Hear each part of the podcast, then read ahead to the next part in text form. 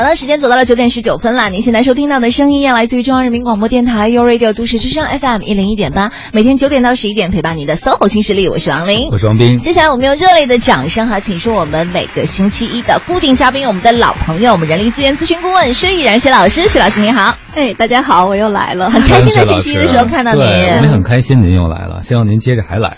好，今天这个话题呢，我们直播间有两位朋友真的太有发言权了，除了薛老师之外，我觉得我。我右边我搭档王琳也很有发言权。我们聊女性的职业发展，对女性的职业发展，对，这是一个比较热的话题。嗯，因为现在哈，很多人都说，比如说女性，我们假设她二十二岁本科毕业，或者二十五岁硕士毕业步入职场之后啊，她可能，比如说现在二胎政策放开了，她说我如果要生两个宝宝呢，我要保证我二十八岁生一个，然后三十岁左右再生一个。哎，这个问题就变成了。那如果我硕士毕业三年后就生宝宝，我的职业怎么办？我的职业发展怎么办？嗯，然后还有一些人呢，就是年龄在三十五岁左右的，不管是男性女性，其实都遇到了一些叫职业的天花板。嗯，尤其是女性，比如说因为到三十五岁，她发现在职场上也很难再有什么特别好的上升的通道。对，但是又不太甘心。嗯，然后呢，说如果我回家做全职妈妈，又觉得跟社会好像有一些脱节。嗯。或者觉得自己之前已经积累了很多的经验啊和人脉，又用不着了，又太可惜。对，所以会有很多这样的女性。我觉得大家其实现在都在很困扰对这些问题。嗯嗯，我那个前两天和一位女士吃饭的时候呢，她自己孩子大概是三岁左右，女孩儿啊，她之前怀孕呢，有生孩子之后有五个月在家里，她就说，她说绝对不能做一个全职妈妈。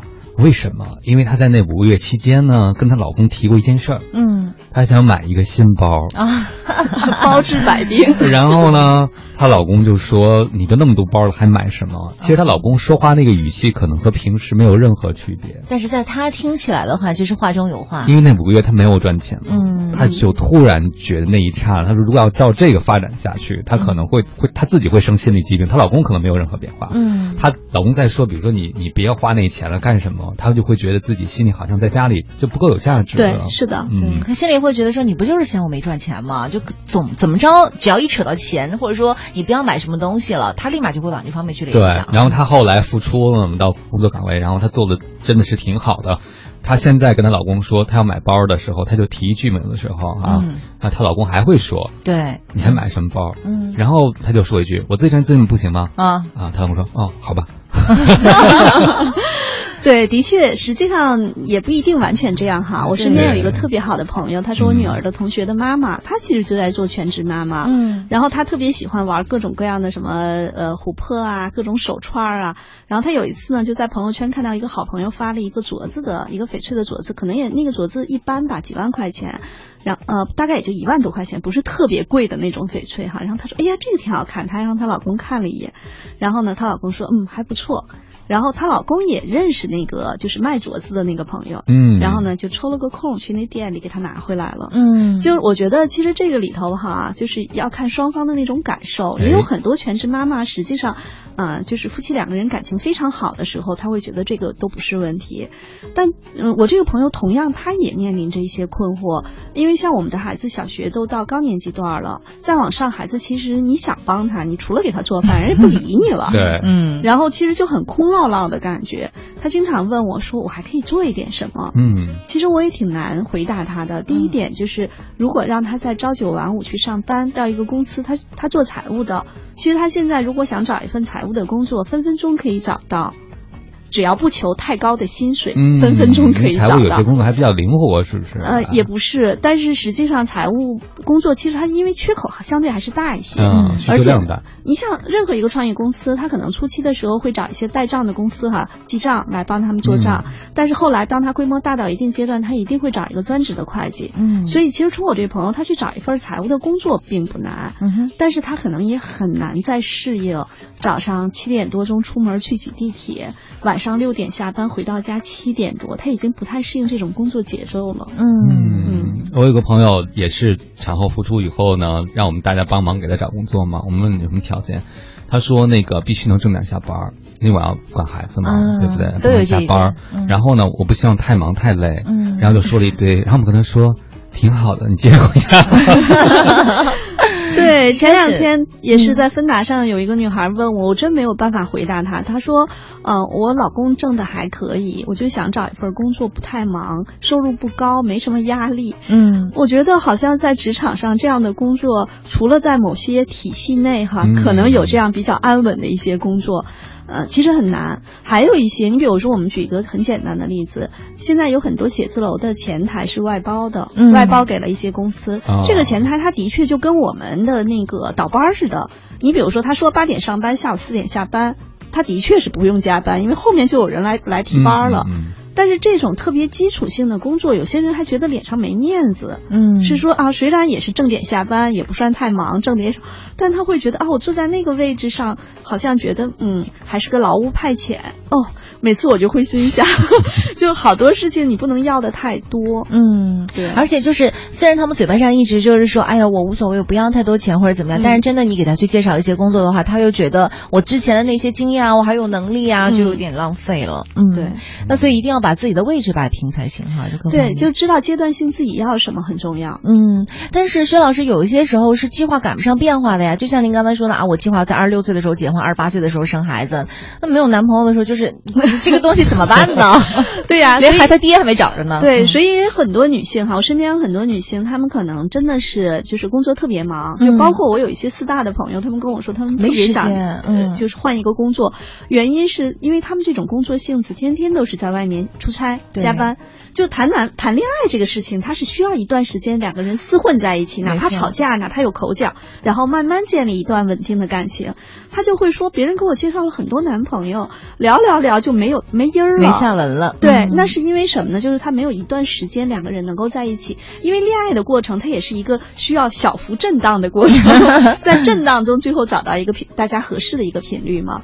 然后像这样的女孩，她们就会面临着一个问题，就是我是把工作辞了，先去谈一份恋爱。哇，这个有点太夸分，快太夸张了吧？对她至少要换一个相对能在一个城市比较稳定，其实她就不用老出差。嗯，就是因为一，其实她本身在北京工作，但是因为她天天出差，所以她找一个北京的男朋友，永远都是异地恋。嗯哼，嗯。然后她就想找一个，比如说这种在公司里面去做一些审计啊或者财务的工作。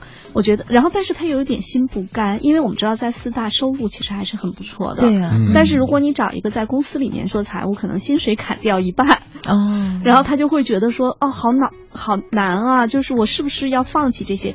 因为都不容易嘛。大家在北京可能我自己租房子。我现在呢挣的薪水是可以保证我还挺舒服的生工生活，比如说我每年还可以出国去度个假。嗯，但是如果薪水砍一半的话，别说买不起很贵的包包了，可能我我的日常的生活都会有一些拮据。但是有男朋友可以出钱买包旅游，你不要当月牙。对，所以不同阶段的职场女性，她的那个困难是不太一样的。也有很多朋友会去问，说我今年比如说三十了，我是先生呢还是先生呢？一个是升职的生，一个是生娃的生。对，嗯，刚才王林问的那个题问题，我觉得其实特别有代表性。就是现在的女性对自己的人生越来越多的有掌控感，就是我在什么时间做什么事情，我希望这个事情到什么程度。薛老师说了，我希望我的生活质量不妥协，对吧？我希望同时有有等等等等。嗯，但是很多时候规划真是赶不上变化。嗯，就我就想问一下薛老师，比如说您现在已经处在一个自由的状态，对很多人来讲这是一个梦想状态，很多女性，然后您家里边也料理非常，孩子也非常棒。但是您是一直都是计划着来走到今天的吗？嗯，没有。其实要说到我的履历也够折腾的哈。我是我上学特别早，所以我二十一岁本科毕业。本科毕业的时候懵懵懂懂，然后就跟我现在的老公认识了，谈恋爱。哦。谈恋爱呢之后觉得哎工作太无聊了，在一所高校做助教做辅导员。然后我说那考研吧，我们就考研究生。然后呢，我们从我们家是内蒙的，我从内蒙考研考到北京，考到北师大之后，我就变成了北漂一族。嗯哼。然后相当于我我和我先生是结婚以后，我们俩又都考研考到北京。嗯。然后等我研究生毕业的时候是二十八岁，实际上是个超级尴尬的女性的一个年龄段，就是二十八岁。我觉得那个时候，现在想，哎，我们单位知道我结婚了没生娃，他怎么还敢雇佣我呢？他就怕我。就很快生孩子去了。其实后来我想，他们面试的时候问到我这个问题，嗯，我当时的说法是说，因为我研究生刚毕业，我跟我先生，我们需要一段时间去积累一定的经济经济基础，才有可能考虑生宝宝的事情。嗯，所以当时的确也是这么想的。你说有没有规划呢？还是有，但是现在变成了自由职业者，还真不是有规划出来的，他是走着走着变成这个状态。然后我二十八岁，我三十四岁才生的孩子。是因为我的确拼了六年，让自己的职业到达了一个相对不错的位置。嗯，就我老说叫卡位原理，就是你卡到一定的位置吧，一般不会再出溜下去了。嗯，但是你卡不上去，作为女性，你可能就一直在低位徘徊。所以我后来是，呃，但我还我还很折腾。我三十四岁生完宝宝，三十五岁我一跺脚去做了管理咨询，然后就开始了出差的生活，就跟四大的小伙伴是一样的那种感受。出差出了差不多两年多，快三年的时候，我觉得撑不住了，就是因为孩子也比较小，而且孩子可能，嗯，在两三岁、三四岁上幼儿园的时候，其实他会每一个阶段就会生病，因为幼儿园的宝宝刚进幼儿园特别容易生病。对，然后我记得特别清楚，有一次，呃，我当天是晚上可能九点多下了火车，然后赶回家的时候。我女儿就是她是那个小孩扁桃体发炎嘛，然后她也睡不着觉，就我抱着她一晚上，嗯，就是靠着墙抱着她一晚上。后来的确也是觉得身体也有点撑不住，然后呢家里老人也很辛苦。我是不得已从咨询公司，我说一跺脚先离开吧，又是一次裸辞。就我觉得我勇气很，但我现在不建议大家裸辞哈。对，就是我当时是裸辞，我特别一直都特别感谢我先生，他很稳定，所以他给了我裸辞的勇气。嗯，然后我就想，那先歇一歇吧。结果歇的过程中。也取决于自己人缘特别好，就不断的有朋友给我介绍一些小的项目，然后最后变成了一个自由职业的这样的状态。嗯，哎呀，真好。但是汪老师，我怎么觉得好像耶，我们是同一个答案，是吗？找一个好老公很重要。对，九点半我们休息一下。各位好，欢迎回来！您正在收听的这个声音来自 u Radio 都市之声 FM 一零一点八，正在陪伴您的是 SOHO 新势力，我是王斌，我是王林。此刻陪伴我们坐在直播间的嘉宾呢，依然是我们的老朋友，人力资源咨询顾问薛毅然薛老师。薛老师您好，大家好，欢迎薛老师。呃，我们刚才聊到了这个薛老师华丽丽的职业发展过程，太让人羡慕了。对，那很多人看可能还是刚进入职场，或者说很多人希望在进入职场的时候给自己有个好的规划。那这个一开始的时候。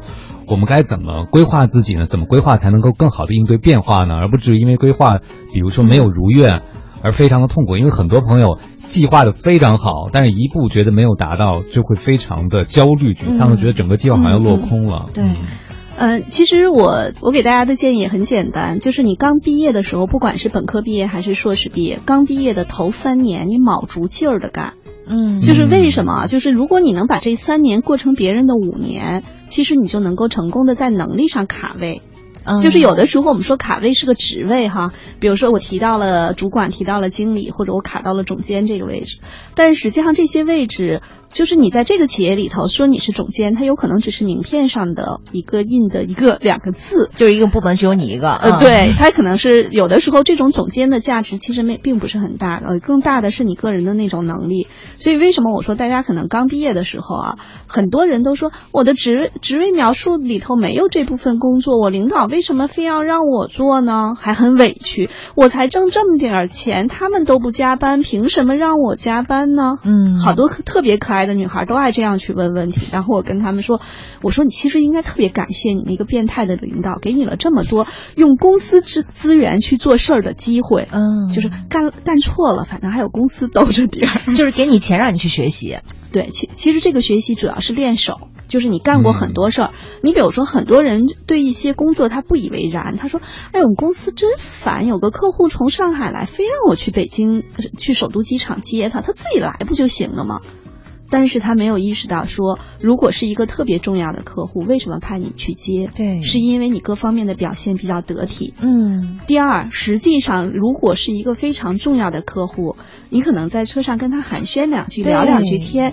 如果一个已经在职场或者事业上非常成功的人，他可能某一句话就能点亮你。嗯。所以很多时候不要看起来这些好像你就是当苦力一样，当就是我们说被派遣到一个很你觉得很无。足轻重的任务上，其实每一个小任务你都能够获得很多。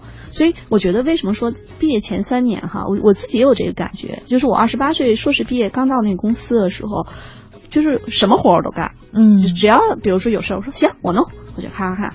我做了特别多跟我职位本身并不相关的事情，包括当时我们集团有有打算对教育行业有所涉猎，我们跑到广东那边去考察，像碧桂园学校啊等等的，就考察了一堆学校。我跟着我们大老板一块儿去，我觉得每一个经历其实你都能学到很多，这些东西有点像我们在硬盘里储存了很多文档，你不知道什么时候可以是把它调阅出来的。明白了，就是说头三年的话，先别怕吃苦，也别嫌烦，也别挑活。儿，别挑活。儿嗯，能干多干。最怕的是，哎，这单位分工特细，大公司，你去了之后，你就干那个特别特别少的那类事情，嗯。然后呢，看起来很轻松，你可以在领导没注意的时候，什么上网网购一下啊，在电脑上聊聊微信啊，挺爽哈。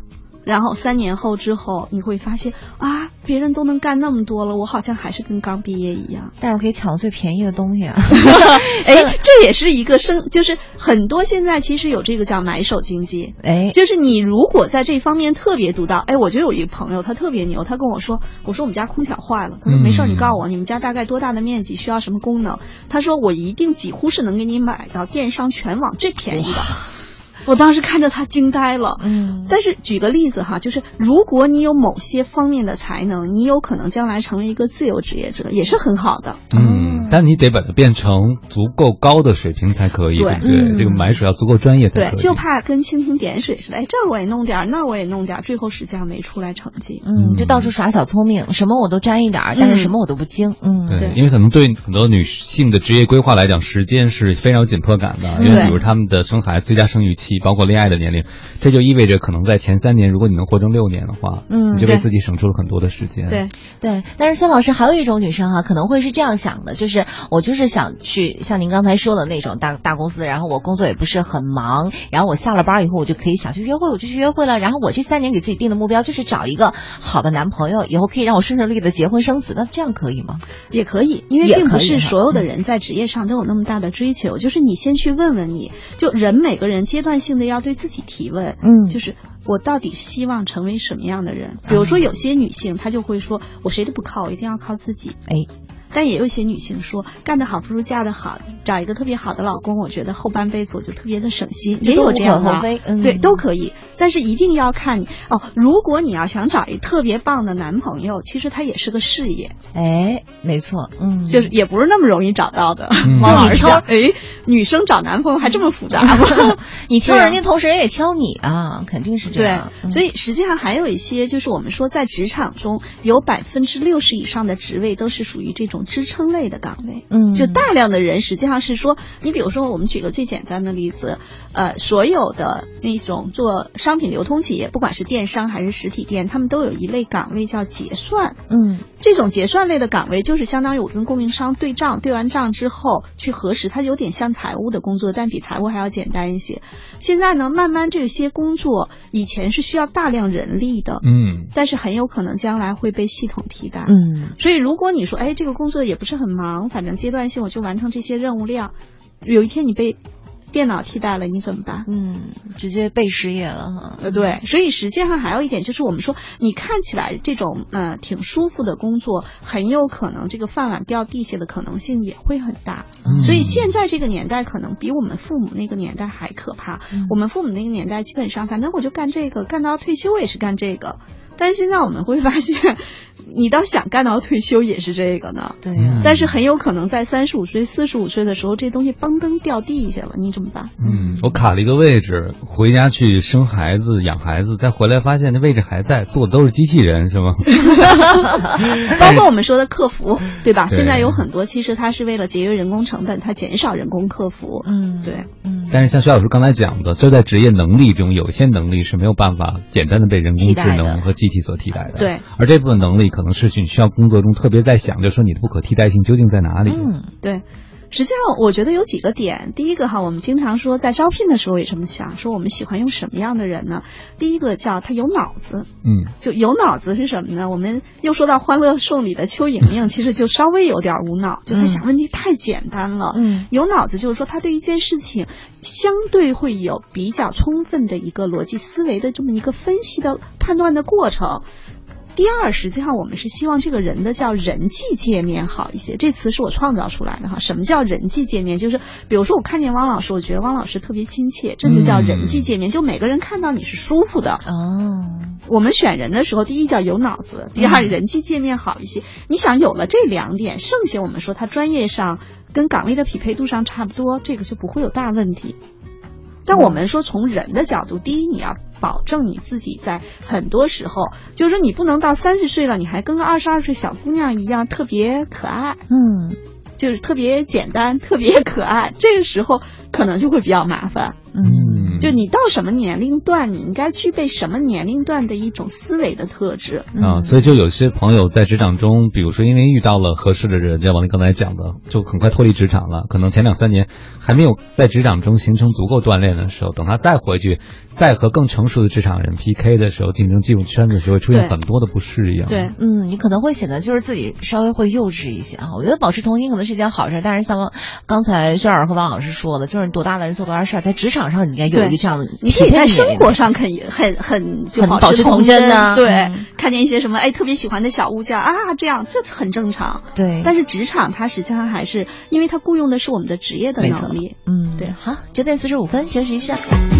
好了，时间已经到了九点五十一分了，欢迎大家依然锁定收听 SOHO 新势力，我是王琳。我是王斌。此刻陪伴我们坐在直播间的嘉宾还是我们的老朋友人力资源咨询顾问薛逸然薛老师，薛老师您好。大家好，问薛老师，我们有位听友和薛老师还挺像的啊。他说，二十六岁参加工作，在外企一直工作了九年，嗯，三十四岁的时候生的娃，哦为了更多时间陪宝，就三十六岁毅然辞职了。嗯换了三份工作，现在孩子上幼儿园了。我的工作时间是早晨九点半到下午四点半，不加班啊不忙，月薪呢九千，家庭事业两不误，我已经很知足了。嗯对，实际上像这个案例，就是他非常知道他要什么，嗯然后他实际上是相当于在二十六岁，呃，工作，然后他工作了九年。实际上我们去想哈，他无论是从事什么工作的，九年基本上他应该在一个外企已经达到了一个。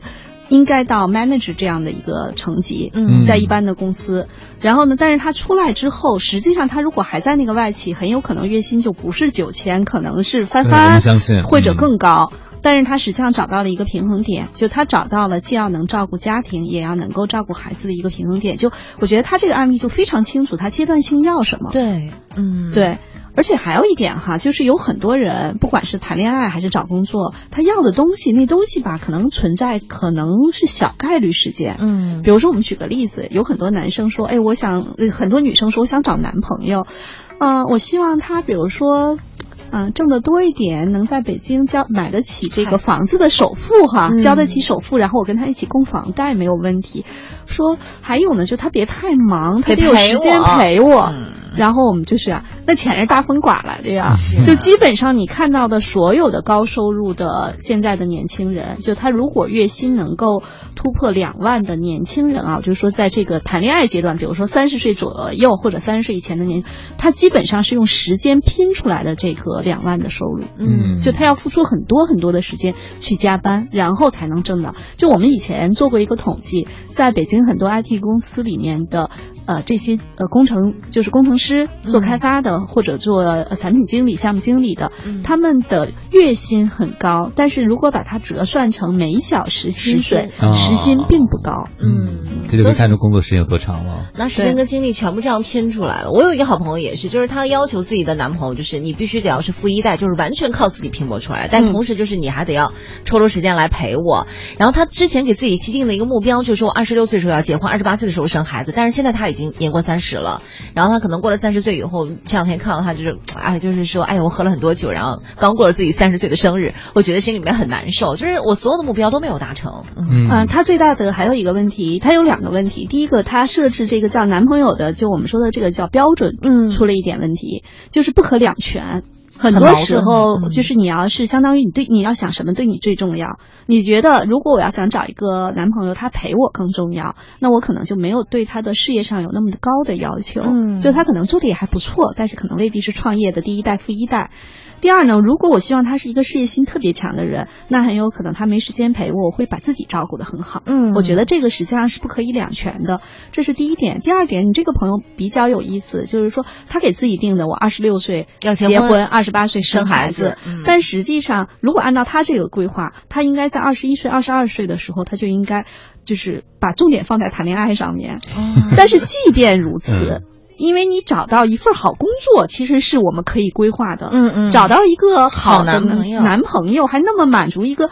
当然，人说富一代还有时间陪你，这存在吗？在社呃社会上一定有，嗯嗯但是你能碰到吗？嗯，因为谈恋爱这事儿，实际上它是一个概率，它是要能碰得到的。关键你能在他没结婚之前碰到，关键是你在他没结婚之前碰到了，他能喜欢你吗？对，所以他会有很多变数。所以我们回过头来说，其实女生还是要把自己的很多事情放在自己能够控制的范围，就我可控的范围。嗯，我身边有一个女生特别有意思，她是七七年的，你想她今年差不多快四十了吧，三十九周岁，三十九岁，她应该是三十七结婚，三十八生娃。哦，三十七结婚，三十八生娃，嗯、对，而且他特别有意思，就是他前面他自己，你想他在公司做过销售，自己创业失败过，又去上班，又创业，就是也是一个很能折腾的女孩。但她后来突然想清楚了，就是我不管怎么折腾，婚姻和家庭对我特别重要。她跟她现在的老公实际上之前是认识，只是一个工作上的认识，但她后来发现说。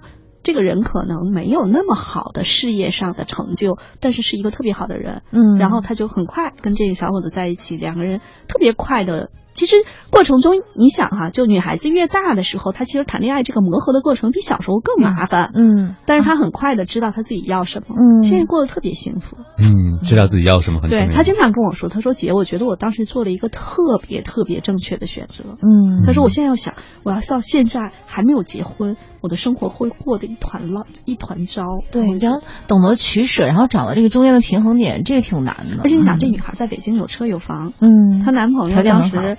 就是她现在老公在北京是没有房子的，但是很多女孩子都说啊，我都自己有房子了，我一定要找一个有房子的，好吧？九点五十六分，我们还是休息一下，整点过后马上回来继续聊。各位好，欢迎回来，您正在收听的这个声音依然来自 SOHO 新势力 Radio 都市之声 FM 一零一点八，我是王斌，我是王林。此刻陪伴我们坐在直播间的嘉宾呢，依然是我们的老朋友，人力资源咨询顾问薛毅然薛老师，薛老师您好，大家好，欢迎薛老师。我觉得刚才王林说的她这个闺蜜这个朋友的事儿特别有典型性啊，会比较有代表性吗？因为我看有的时候也在朋友圈里看到有些朋友说二字头的最后一天啊，不是三字头的第一天啊，就这时间节点的很敏感，然后他们就会发很多的，特别是越成功的那些单身女性，就越会觉得老天是不是对我有点问题？嗯，因为我其他梦想都实现了，而且我都是通过努力实现的，对，就为什么这件事情就不如我规划的那个样子？嗯，但是你不在我掌控之中，对，不在掌控之中，然后就会非常有怨气，就是表面上看他还会在三字头开始的每一天早上发生我又锻炼啦，我什么我相信更好的我一定会更遇上更好的缘分呢？嗯，但是经常这样几天之后，他偶尔会吐槽一下，那可能才是真心话。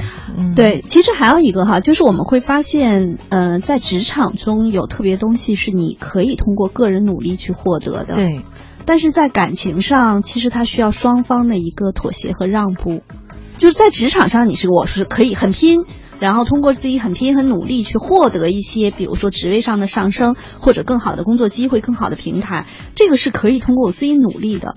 但是在婚姻这件事情上特别难，难在哪儿呢？就是你需要有时间、有精力，是在一个合适的地点去遇到那个合适的对象。嗯，这本身哈，就跟我们经常开玩笑。我现在在在行上给很多未婚女性在辅导职业发展，最后总会送她一个关于找男朋友的一个模型。嗯，就是我们在招聘的时候，我经常跟他们讲这个例子。比如说我们招聘的时候，我们先对这个职位有一个描述，嗯哼，然后我们去发布招聘信信息。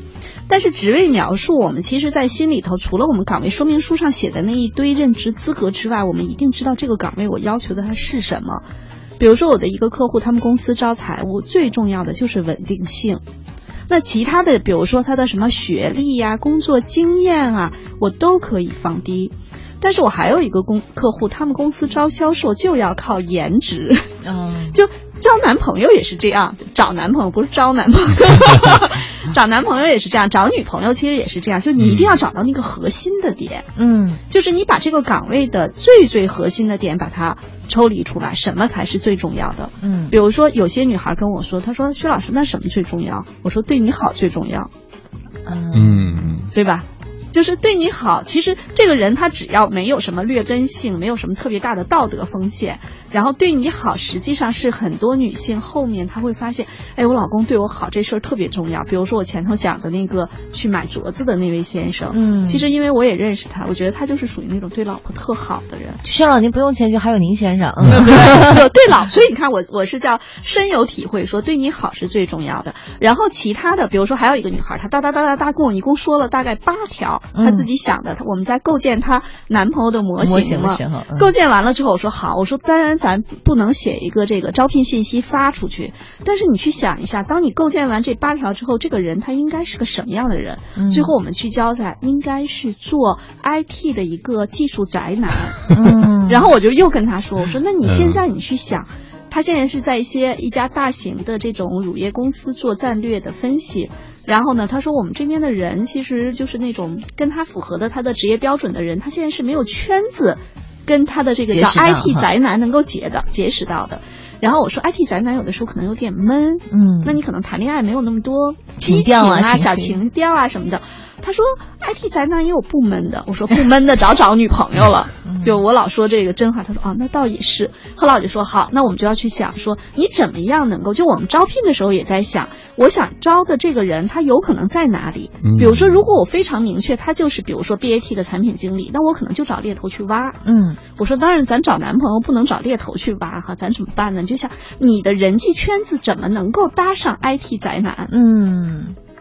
后来他说：“薛老师，我是不是如果跳到这样的公司，说不定自己的这个婚姻问题也能解决？”我说：“有可能，因为这个其实现在的人哈，尤其是我们说当网络越来越方便的时候，人和人面对面的接触越来越少了。”所以实际上你要给自己创造那个机会是能够遇到的。嗯，你让我想到了我们之前请的一位婚姻咨询顾问，对妇产科医生，就和薛老师非非常相似。那妇产科医生自己的事业做的特别好，然后他就讲到他是怎么解决自己终生大事的。他医学院要毕业之前都特别忙，没有时间。可毕业的时候，他们宿舍几个女生商量了啊，不行，我觉得我们这个青春很宝贵啊，抓紧时间要谈场恋爱。然后他们几个女生就想到了说，他们想找哪几个学校男生，理工男什么之类，他们就。约约好了，这四五个人就不会错过在周末这些大学举办的任何一个舞会。嗯，就在我们那个年代，你知道还组织交谊舞会，你懂吗？在食堂里，暴露年龄了。闻着那个食堂里的味道，大家在那跳舞。就学生会会组织，周末都有，所以他们就会几个人组织好。去轮流去这几个他们目标的学校，因为可能会出现像薛老师说的这个模型里的这个人，嗯，就真的他就遇到了啊，真的有遇到啊。对，所以我觉得他在这个方面就有很多提前的规划和努力，而不是总是等着，嗯，比如说天上掉馅饼，或者说缘分来敲门这样的方式。嗯，但我也会发现，有的人真的是特别有规划性啊，他也会会犯一个问题，他两个人的关系里太努力了。对，太努力，比如说努力的提要求。我有个朋友，她单着的，三十多岁，她在朋友圈有个闺蜜，经常晒自己生活，婚姻生活很幸福，她就去参观对方的幸福生活嘛，她想看看幸福的真相啊。他就开始很羡慕，他会觉得老天对我不好，对他太好了。嗯，结果去看了，发现他们家小朋友吧，一团糟，屋子里都是。哦。然后他先生一点都不讲究，然后他婆婆对生活上那个就生活很多细节，城市人的细节也没有要求，然后教育孩子方面很多。他转了一圈以后，还是一个人吧。所以你看他的理由是什么？就实际上他有些潜在要求是他不知道，他觉得我对生活没要求啊，老天为什么不光顾我呀？所以还有一点就是，我们说生活它并不是一个像水晶鞋那样那么的美。力，它一定会有很多面儿。就你知道阶段性我要要什么？就比如说，我们都知道家里有小宝宝的时候，你的墙就别指望什么，他拿各种蜡笔、彩笔，就只要能画的地儿，他都给你画。何止何何止是墙呢？对。那这个时候，实际上你就想说，嗯，大不了墙以后我再粉刷一遍就 OK 了。就阶段性，你知道要要什么？还有一种呢，就像王林刚才说，她这个闺蜜，就她太有规划性了。但是我就老在想说，在一个企业，人家做什么五年战略规划，每年还做年度预算。半年就是每个半年，他还至少要对预算做一个调整。嗯，就做人也是这样，就你阶段性的要结合当下的情境，对自己的不管是叫目标，或者叫男朋友的模型，还是自己职业上的一些规划，要做阶段性调整。嗯，就别直接画一个二十年的目标，我就照着这个来了。对，基本上我跟很多人都讲，无论是工作上还是生活上，你想两年之内的事儿足够了，两年就行了，足够了。对，所以有的时候这个模型里的人没出现的原因，有。可能我们先要检讨一下自己的模型，是不是这是个真人，是在现实中存在吗？可能性有多大？对，而且基本上我们说那种我们特别大家一般女孩子喜欢的那种男生，说呃又有颜值。然后呢，又特别能特别能干，嗯，然后等等等等的，你就想他没有缺点吗？他缺点有可能是很花，嗯，还有可能是其他的一些，对，还有可能是其他的，有可能脾气很暴躁，只不过没有给你在你面前表现出来，呃，对，都有可能。所以实际上，我跟他们就经常开玩笑说，我说我见过很多成功的男性，当他老婆太痛苦了。所以实际上没有两全的嘛，就是你看你要什么。比如说，我经常跟很多人说，找男朋友的最核心的标准就是他对你好，就这个实际上。然后我们说，在这个基础上，你再去看其他的要素。嗯，所以我觉得王林，你那朋友可以听听我们每周二的创业节目，我们那里有很多富一代，然后连睡觉的时间都没有。不行，他要求必须得陪，一定要陪着才行。嗯，但是我觉得他之前跟我提到一点啊，就是说，如果说他现在这些阶段性目标都没有实现嘛，他就干脆觉得说，哎，我与其这么努力的去找我这样的一个男朋友，那我不如就算了，我现在就好好工作了，就专心去工作了。但我觉得他这样是不是带着情绪去工作，也呃，这是很多人的那种选选择，就是把自己逼入到两难境地，我或或或者选择 A，或者选择 B，就他永远不做加法。我这两天在芬达上天天接到的都是这个问题，其实不矛盾。对，说老师，我要不跳槽，我要不留在这单位，这单位很苦闷，然后我跳槽就觉得好多风险，我到底怎么选呢？我就跟他讲，我其实说过一句话特别有意思，我说如果你现在手里头有三个超牛的 offer，你就不用去想你是不是辞职了，不是坐在家里想的。还有一点就是在选择这件事情上，我们要学会做加法。嗯，就是加法是什么呢？就是我看看还有没有其他的选项，这是第一。第二，我能不能把 n 个选项整合起来？嗯。第三，我能不能阶段性的去选选项？嗯。就我比如说，我知道这个阶段，比如说我为了照顾家庭，我可能找一个工作。稍微清闲一点，能够照顾工作和生活的平衡。比如说，再过一段时间啊，我自己老说，可能再过三五年之后，我还会创业。那当然，那时候年纪有点大了，所以在这个时候，我就在想什么呢？就是我会在我女儿成长的不同年龄段给予她不同的陪伴。嗯，等到我想陪伴人家，人家不搭理我的时候，我还可以做一点自己喜欢的事情。嗯，有得必有失，但是有舍才有得，对吧？对，所以规划是阶段性结合现阶段的某些情境去做，对自己相对来说比较合适的选择，而不是抱着一个完美的绝对的标准，不管现实是不是可以支撑你这样的梦想。对，或者就像王林说的那朋友，要不这样，要不那样。太绝对了，他不能非黑即白的，对吧？对。好了，时间到了十点十八分了。您现在收听到的声音来自于中央人民广播电台 u Radio 都市之声 FM 一零一点八，每天九点到十一点陪伴你的搜狐新势力，我是王琳，我是王斌。此刻陪伴我们的依然是我们的老朋友薛逸然薛老师，薛老师您好，大家好，欢迎薛老师。我们今天讲女性的职业发展啊，其实有很多女性在事业上还有非常强的企图心的，也有很强的事业心，但是她们什么时候就决定转战家庭或者进入亲密关系或者生孩子呢？就发现自己可能再往上努力。他也走不到他想去的位置，比如我们常说的所谓玻璃天花板呢，或者会觉得对女性从某个角度之长还有一些不平等的地方在，对不对？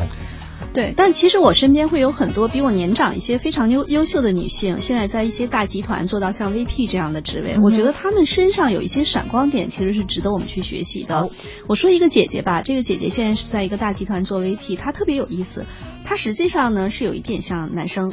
然后她是国家二级运动员，就我其实会发现我们在招聘的过程中也特别喜欢有这种叫运动员经历的人。想起了邓文迪，接着说。对，因为实际上就是每一个体育训练，其实，在某一个特定的阶段是稍微有一点残酷的，所以其实体育训练会对孩子的成长，哈，就我们在年轻时候的这种呃心理的历练，会让我们更有韧劲儿。然后我这个朋友呢，他当时实际上是在一个非常稳定的一个单位，一个国企做财务。后来他自己觉得太没有挑战性了，然后他就跳到了一家房地产集团去做财务。当时呢，他们做的那个项目是跟新加坡一起合作的一个项目，非常难，就是呃还很多年前，这大概差不多是十多年前，非常非常难。那个项目从头到尾他做完了之后。然后他就会觉得这个项目完了，我如果再在这这个地方待下去，其实我们就转战到物业的经营上，他觉得太没意思了。然后正好有猎头找他，他就又跳到了一个当时，啊，另外一家民营企业一个集团平台上去做。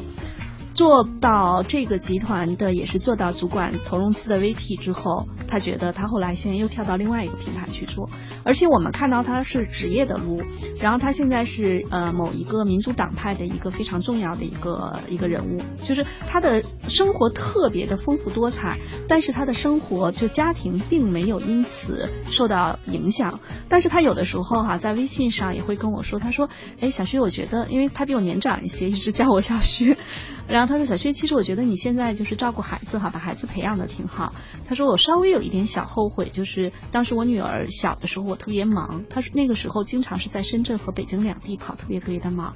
然后我也跟他说：‘我说姐姐，其实没关系的，就是你要相信孩子，呃，就是父母其实是孩子最好的榜样。’就他女儿现在在美国读硕士，也非常的优秀。”就是有很多时候我们会觉得说，哎，我作为妈妈回到家里给孩子最好的陪伴，是不是对他是最好的？也未必。嗯，我也见过有一些呃全职妈妈跟我说，她女儿问她说：“妈妈，你怎么不上班呢？”嗯。对，就觉得他妈好烦，是不是？对，或者觉觉得你好像，因为我们大家其实可以理解，如果比如说我要是不出门的话，就是我在我们小区里的美容院，我那天穿了条裙子，然后那几个小美容师说：“哇，学姐你身材好好啊。”因为我平时在如果去美容院都穿的是运动服，所以基本上他看不出来。他说啊，学姐你应该穿裙子，太漂亮了。后来我当时心想，哎呀，谁在家是比如说接孩子上下学路上或者去小区做个美容的时候，你还要穿那么漂亮？嗯。但是如果我们在职场中，你去上班或者去见客户，你一定会把自己打扮的挺漂亮的。嗯。所以有很多时候就是嗯。随着这种孩子，尤其是女儿，她越来越大，到十几岁的时候，她也会看说别人的妈妈是什么一个状态，我的妈妈妈是一个什么样的状态。所以，其实我并不是特别支持去做全职妈妈。嗯，我觉得如果实在没有办法，比如说老公出差特别忙，然后家里又没有老人帮，在这种情况下，可能你会有一个阶段性去。我其实在我女儿呃五岁六岁的时候，会把我的工作的那个量压到极极低，其实去陪伴她。但是后来她上小学一。年级以后，慢慢就是这个状态调整好了之后，我可能又会呃，就是去调整这个工作量。我通过调整工作量的方式来找到一个动态平衡，因为我觉得有的时候其实是要找到一个自己你的最好的状态，在孩子身身边，给孩子也是一个榜样。那至于在职场中，女性怎么样才能做到我说的那个姐姐那样？其实我说的她几个特点：第一，她国家二级公务员，她有韧劲儿。就是有很多时候，我觉得原来，比如说我工作中有一些委屈，我觉得受不了，然后我有的时候会跟他也会抱怨一下，然后他就会说哒哒哒哒哒，他一说完之后，你就会发现啊，其实很多事情没有你想的那样，你其实是可以咬咬牙撑过去的。第二点呢，就是他在呃工作中，因为他原来管财务，后来管投融资，后来管整个新项目拓展，就他会非常的拼，嗯，就运动员的特质也会让他既有韧劲，在关键时刻还特别的拼。第三点就是他其实多多少少有点男性思维的特点，他不会把过多的感情的东西放入在工作中，他更多的是基于事儿去思考问题。嗯，那您说完了以后，嗯。我们又在想，他是不是投胎才能解决的？就是还有就是一定要把自己弄成女汉子嘛。对，就是我们能从他身上，比如说，您觉得有哪些事情是我们再学习起来，比如二级运动员，可能现在都很多人有点难了啊。当然，我知道您说是他的精神了啊。对。但在职场中，女性怎么样可以更多赢得职场男性的尊重？虽然我觉得应该是平等了，但有的时候确实你需要付出格外的努力哈。对，第一个就是我说的，就不要玻璃心。就是任何一个公司一个职位上，如果你玻璃心的话，大家就只能皱眉头了。就你说这小姑娘说说不得，一说就哭了，这怎么整啊？那以后只能是让她干点力所能及的事儿，重要的有压力的活不能交给她。慢慢的，她职业上也就没有太多的成长了。我觉得第一个叫不能玻璃心，第二个呢，就是遇到很多困难或者问题的时候，她要寻求帮助。就是有很多小姑娘，有的时候把压力说比较内向，就说哎，这事我做不了怎么办？我很着急，然后哭了。但实际上，像我说的这个姐姐，她有一个特别强的能力，她特别会整合外部资源。嗯，一个人的能力永远有限的。比如说我们开玩笑的时候，什么卖个萌啊、撒个娇啊，你也可以让其他同事帮你一下。就是女性，你可以有比较婉转、温和的方式寻求到更多的支持和帮助。嗯，但是不用玻璃心。嗯，对吧？第三呢，就是我觉得在工作中还是要相对理性一些，不要把个人过多的情感的因素加加入进来。比如说我跟这个姐姐好啊，跟那个朋友、跟那个同事关系不好，我懒得理他啊。我觉得在职场啊，就是当我们为什么要穿相对职业一点呢？就是告诉我们自己，在职场中实际上不要把那种情感的因素过多的放进来。在私下里，我跟这个同事可以更走得更近一些，但是在工作中不要去考虑说我喜欢谁，我不喜欢谁。嗯，大家把事儿一起做了就行。嗯，哎，说到这些之后呢，我都在想，其实职场中的女性更多需要经常有一个精神，就是我们在节目里老说这照镜子，是吧？就是说，你知道你在别人心目中是一个什么样子，是挺重要的。对对，呃，大部分女生可能很喜欢照镜子，这照镜子是 自拍也好，或者对着镜子去化妆也好，但更多的时候是不是需要别人的反馈？因为我记得在前一阵儿那本特别热销的书叫《向前一步》，嗯，应该是脸书的那个女 CEO，了对，是吧？里面他就讲到了他自己做。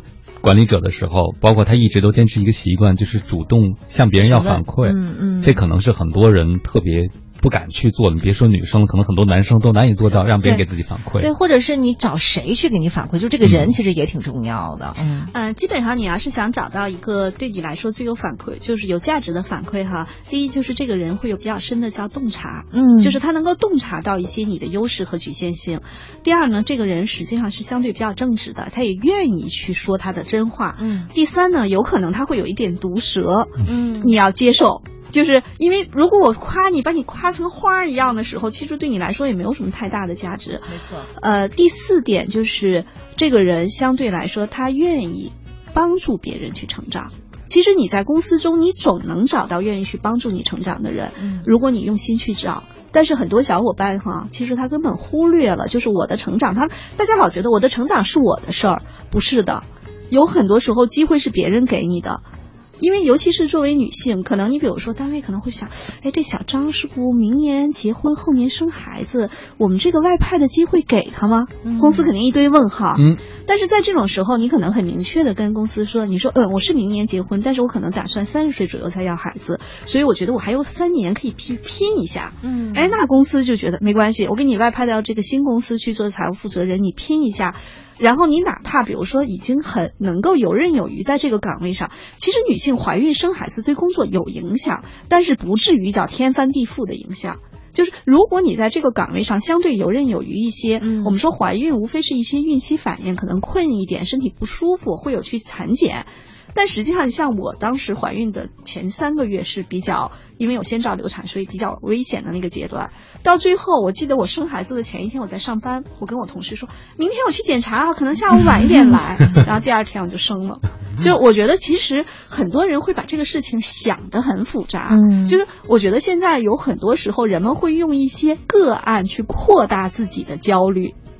明白了，嗯，来吸眼球哈，这种。对，比如说啊，一怀孕了就得怎么怎么样，什么是什么这污染啊，那什么的，哎呀，其实我就老说，人的基因的进化会让我们在越恶劣的环境中激发出来一种能力，是能够去去应对这个环境的变化。对，其实哎，王老师，你有没有发现？我觉得刚才薛老师举的这些例子都证明了，就是每一个成功的女性都要身上多多少少有点女汉子这种特质才行。你会发现，这个对于能干的人，那些所谓难的事儿都不是事儿，这也是能干的人一个重要的标志。对，而且会排除很多这种情感的，就是大家的共鸣的东西。说，哎呀，孕妇就应该娇滴滴的，就要怎么怎么样了。但是其实他是很理性的来处理这件事情。所以我觉得人生可以规划，但是不要想太多。对，这规划是什么意思？就是说我有一个计划，但是如果打乱了计划，我会想到在当下这个情境我该做些什么。没错，但不要自己吓唬自己。对，而且千万不要有那种极端案例，自己吓唬自己。你说把生活搞得多阴暗啊！没错，十点二十九分了，我们稍微休息一下，听首歌，马上回来。各位好，欢迎回来。您正在收听的这个声音依然来自 SOHO 新势力 Radio 都市之声 FM 一零一点八，我是王斌，我是王林。此刻跟我们坐在直播间的依然是我们的老朋友薛依然，薛老师，徐老师您好，大家好。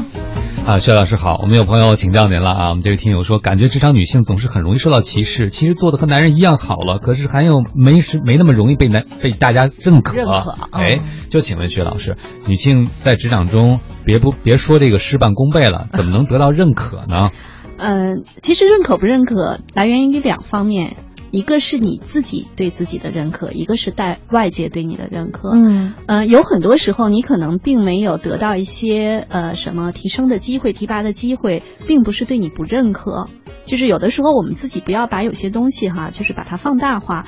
一方面来说，就是很多公司，比如说他会考虑到说，哎，你孩子可能现在三岁，我如果给你提拔到这个岗位上，这个岗位可能晚上会经常有应酬，或者还经常出差，那到时候你如果去不了，你说我我也很为难。那怎么办呢？我就不给你提拔了，对吧？或者说现在有一个小伙子跟你条件基本上相当，甚至稍微有点不如你，但是他没有这方面的就是牵绊。那我提拔他的话呢，我比如说用两年把他培养起来，我还后面的几年可以接着这样用他。所以女性由于我们比如说生育啊、照顾家庭啊这些社会角色，会让我们在职场中有的时候提拔看起来是不公平的。嗯，我觉得在这种情况下，可能它是个事实存在的，就存在即合理，不用特别的在意。但是呢，你其实可以去找到一些相对的平衡。比如说，我可能在这个公司，他对于有些公司的确是对于男性非常的认可。比如说，就觉得，哎，这男生外派到哪里都行，这女性你把他培养的再好，你也外派不出去。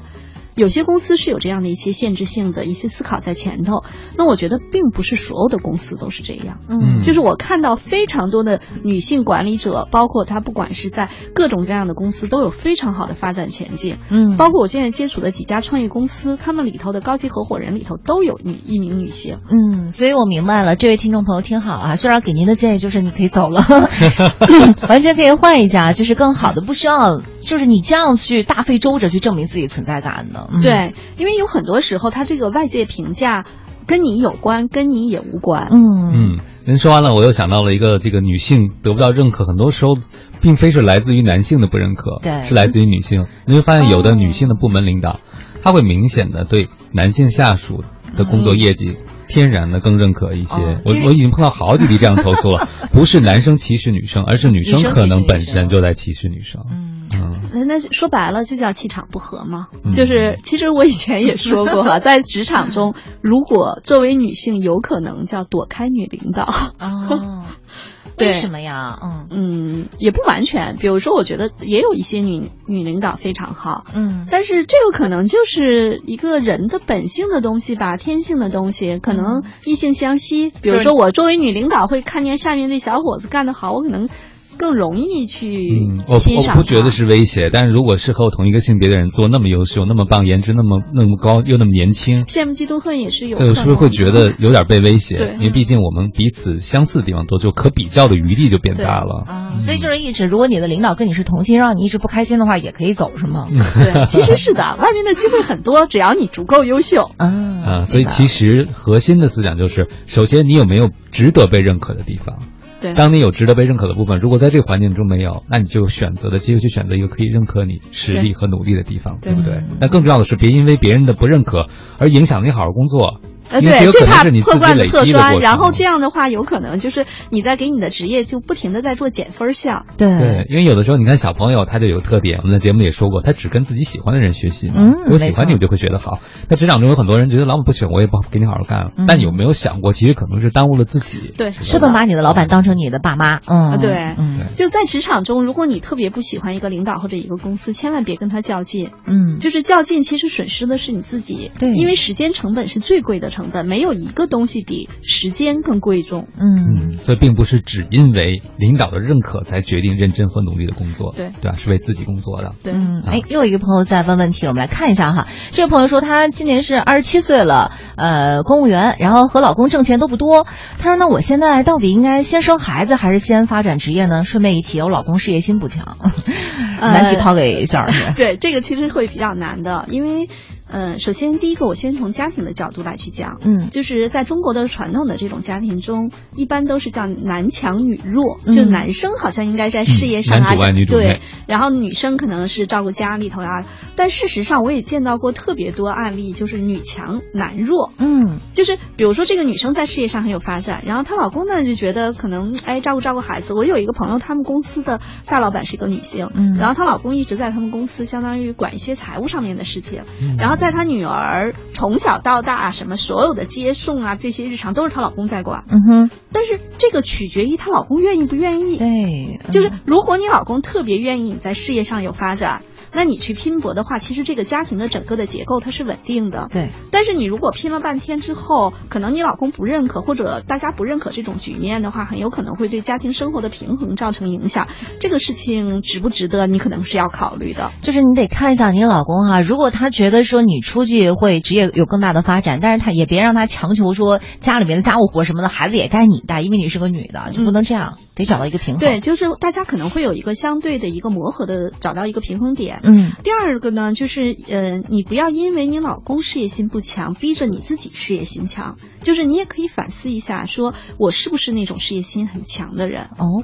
就是有很多人，他可能是基于一种叫他认为说他哎呀。我老公事业心一般，那我应该事业心强。嗯，因为你出去折腾，其实因为比如说我们说从公务员这个体系里头，如果二十七岁公务员，我可以想象到他在公务员的体系里头，基本上是做这种最基础的事务性的工作。嗯哼，他的工作的难度没有多大。嗯，然后工作量应该也不是很大，稍微复杂一点的可能是人和人之间交往的这种尺度。嗯，但是如果你到外面去拼搏，你不仅是工作量、工作的难度等等都会增加很多，那你你去要想一想，我是不是能够去啊征服这些困难的人？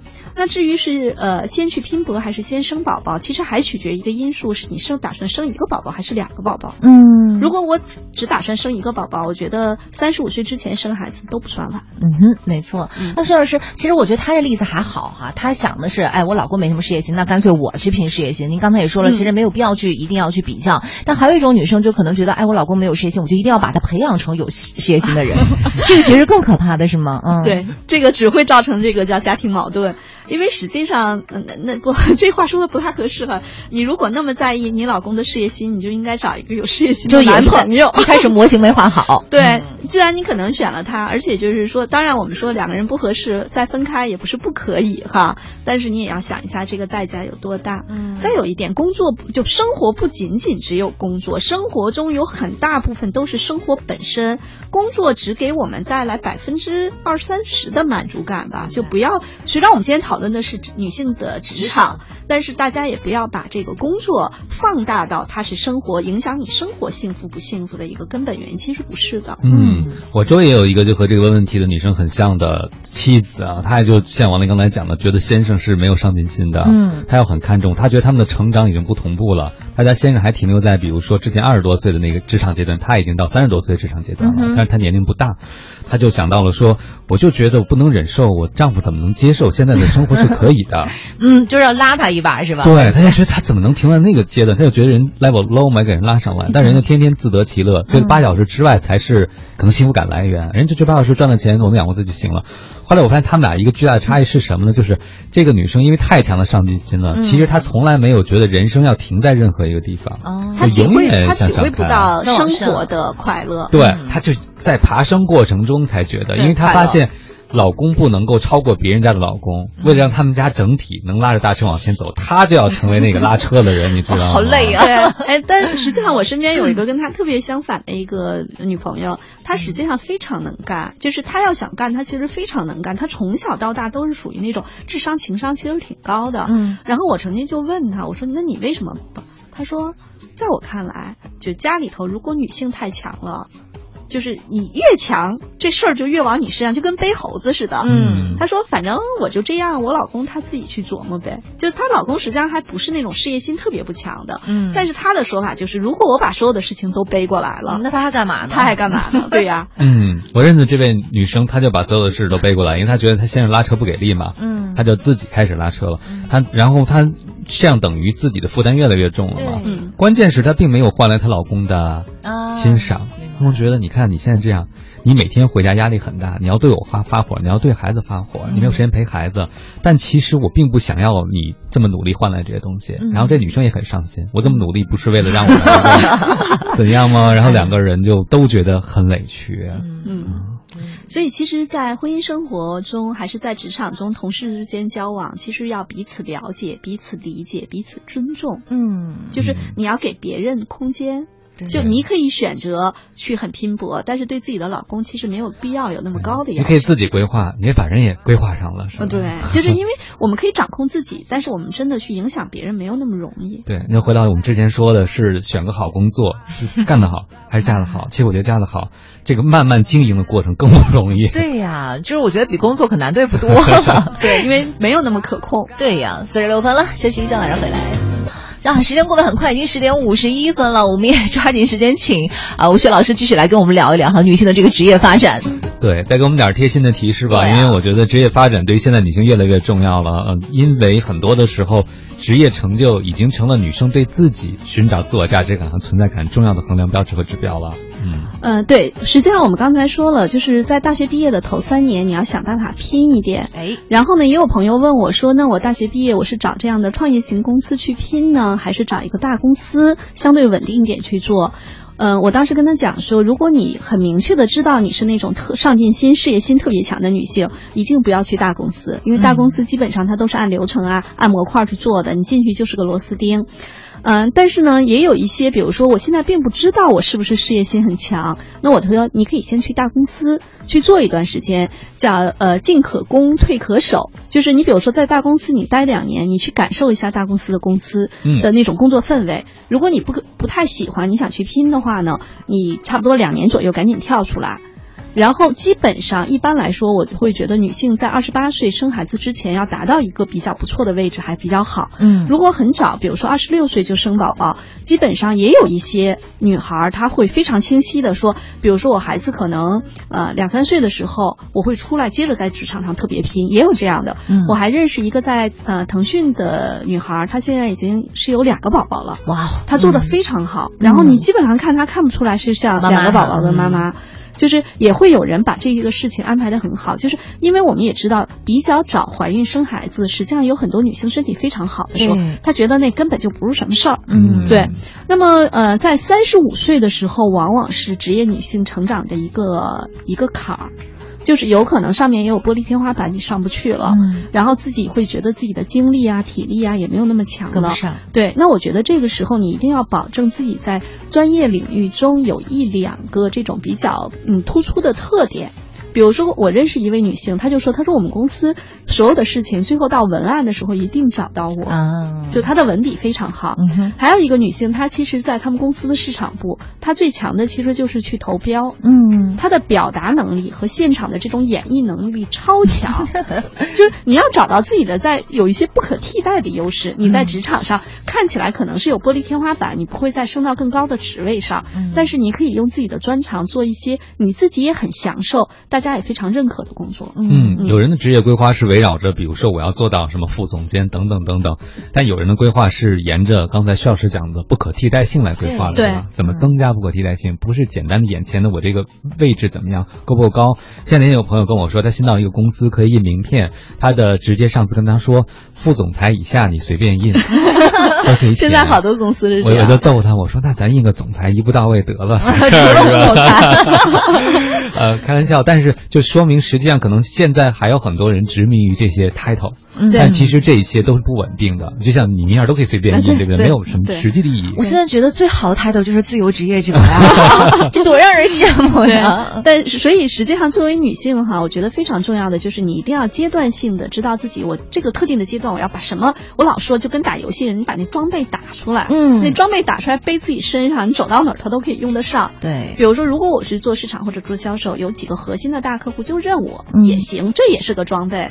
比如说我在做某些事情上，比如说还有一个朋友，他是专门做数据分析的。这个女孩就特别牛，也是个女生。一般来说，我们说女生的那个数据的能力不是她非常强，她做数据分析。他们公司后来很多时候，尤其是在一些大客户提案的时候，一定就这个数据分析是让她来做。哇，就是她会这些方面的把握非常好。就是女性其实有一条路，就是叫专业成长之路。嗯，就是因为在管理职级上，女性有的时候成长会难，但是在专业职级上，你到达一个不错的水平，卡位卡在那儿的时候，其实大家可能都会把你当做一个专家一样的人去看。嗯，其实是一个相对在职场中也还算舒服的状态。对，所以这一整期的节目做下来，我觉得不管是你早点生孩子、晚点生孩子，或者是到底是嫁的好还是你做得好，等等等这些，归根到最后的话，它没有一个就是唯一的答案，对，还是要你要认清楚自己到底想要什么，然后照着这个去做就可以了。对，嗯，而且最重要的是没有完美的选择。你有发现女生挑东西，你就会发现她们很想找那个完美的选择，要便宜一点点啊。对，那鞋好看或者那包怎么样，花很多时间在寻找这个完美的选项。但很多的时候，你是要知道要什么以后，决定接受一个不那么完美但是适合你的选项。我身边比较优秀的女性，她们在逛街买东西的时候都特别干脆，嗯，从来不会货比三家。对，因为她们的时间太值钱了。嗯，对，时间成本要控制好。好，这个蔡健雅的一首《优先权》送给大家。今天节目在这儿呢，就要先暂告一段落了。也要代表我们的编辑红月，感谢大家的收听。稍后呢，是由怀强和金迪为您带来更加好听的风尚 CBD。找不到一样的机会，无法去。